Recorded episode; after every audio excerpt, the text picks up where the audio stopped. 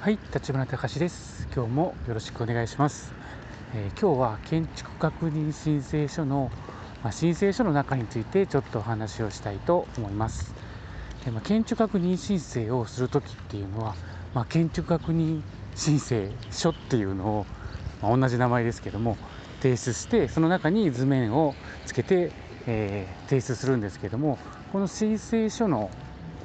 っていうのは、えーと第1面から第6面まであって、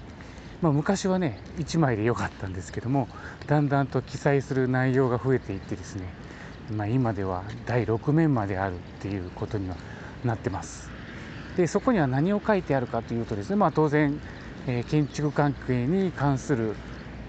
書類を、まあ、図面で見れば当然わかるんですけども図面を見なくてもその申請書を見ればある程度の規模とか内容が分かるよっていうようなえー、作りになっております。で、えー、っとまあ、一面はお客さんの情報とか設計者、えー、管理者施工業者さんとか工事名称なんかが約3枚にわたって、書くようになってます。で、まあ、代理をされるんだったら代理者の氏名も書くようになってます。で第3面は、え敷地に関する情報が載っております。で、えー、まあ、さっき飛ばしますけども第4面は、えー、建物ごとの概要書覧5面は、えー、階別その建物の中の階別に1回2回それぞれ書くようになってます。3回。で第6面は、えー、まあ、通常の新築だったらあまり関係ないんですけども増築とかくっついて増築するとか離れて増築するあごめんなさい違うな、えーと、くっついて増築をする場合でも一体に、えー、構造をね一体にやる場合とまあだから構造の独立かどうかっていう条件になるんですけども構造をね分ける場合と構造も一緒にする場合で、まあ、記載内容が変わってくるっていうことになってます。あの図面でも分かるんでしょうけども、まあ、申請書ですぐ分かるようにっていうことでねこれが一番新しい改正で増えてきましたかね。うん、でそこには、えー、例えばですね、まあ、よく言うのがエキスパンションジョイントって言ったりするんですけども、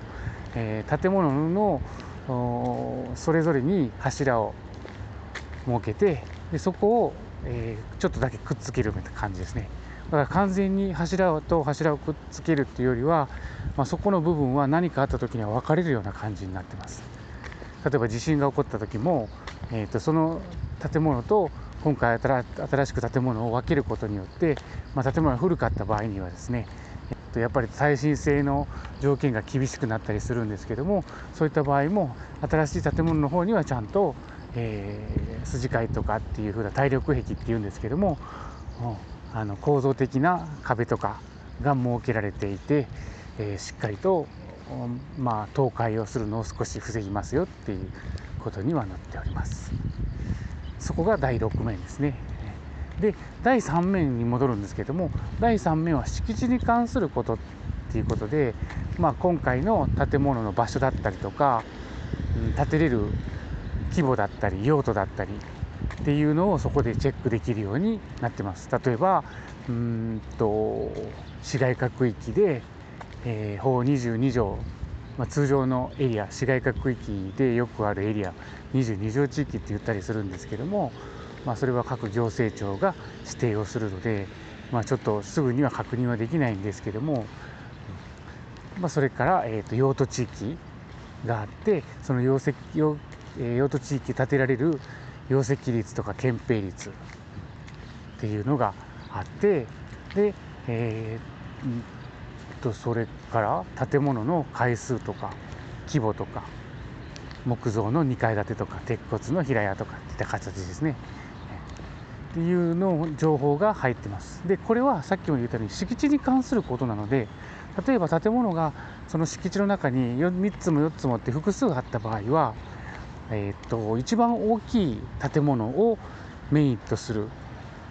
基本はですね、まあ、一概に言えない時もあるんですけども例えば事務所が100平米で倉庫が例えば400平米あった時に、まあ、倉庫が400平米で、まあ、倉庫の方が面積的には多いんだけどもそれを使用用途倉庫って書くのか使用用途っていうのはメインですね。敷地の第3目に書く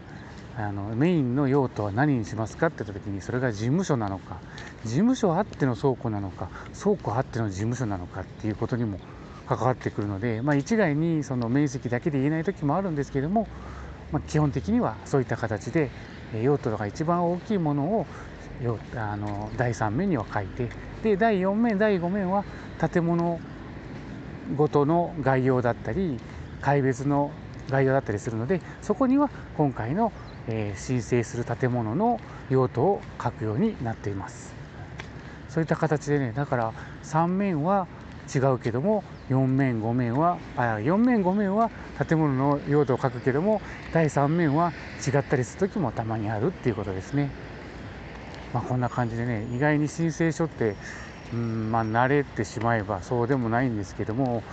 まあ、基本的には、ね、設計者さんとかっていうのは、まあ、設計をメインにされてね、色を決めたりとかプランを決めたり構造を決めたりとかですねそういったことをされて最後にま確認申請を提出する、まあ、途中から変更も当然あったり決めるのは後だったりするケースもあるんですけども、まあ、基本的には工事を着工する時には建築確認申請書っていうのを出すので、まあ、その段階で脱出すわけにはなりますが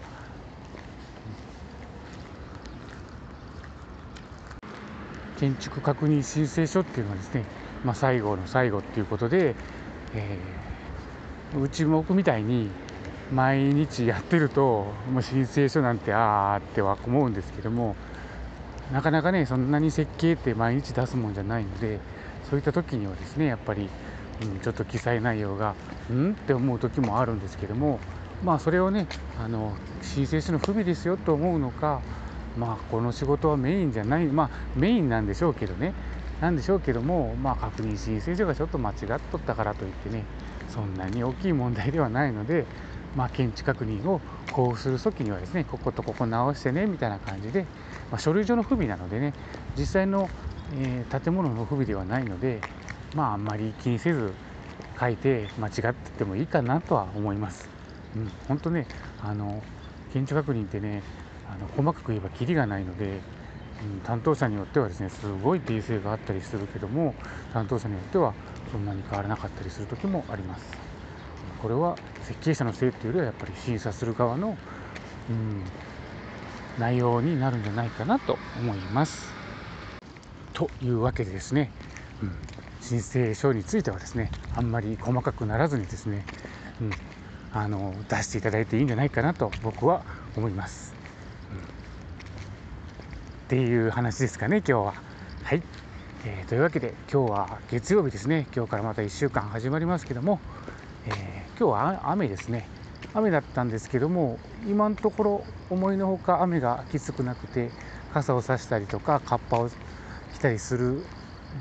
ほどでもない状態なので、えー、普通通り今日は配信ができて、できましたですね。はい、それでは今日も、え最後まで聞いてくれてありがとうございました。今日も一日お元気で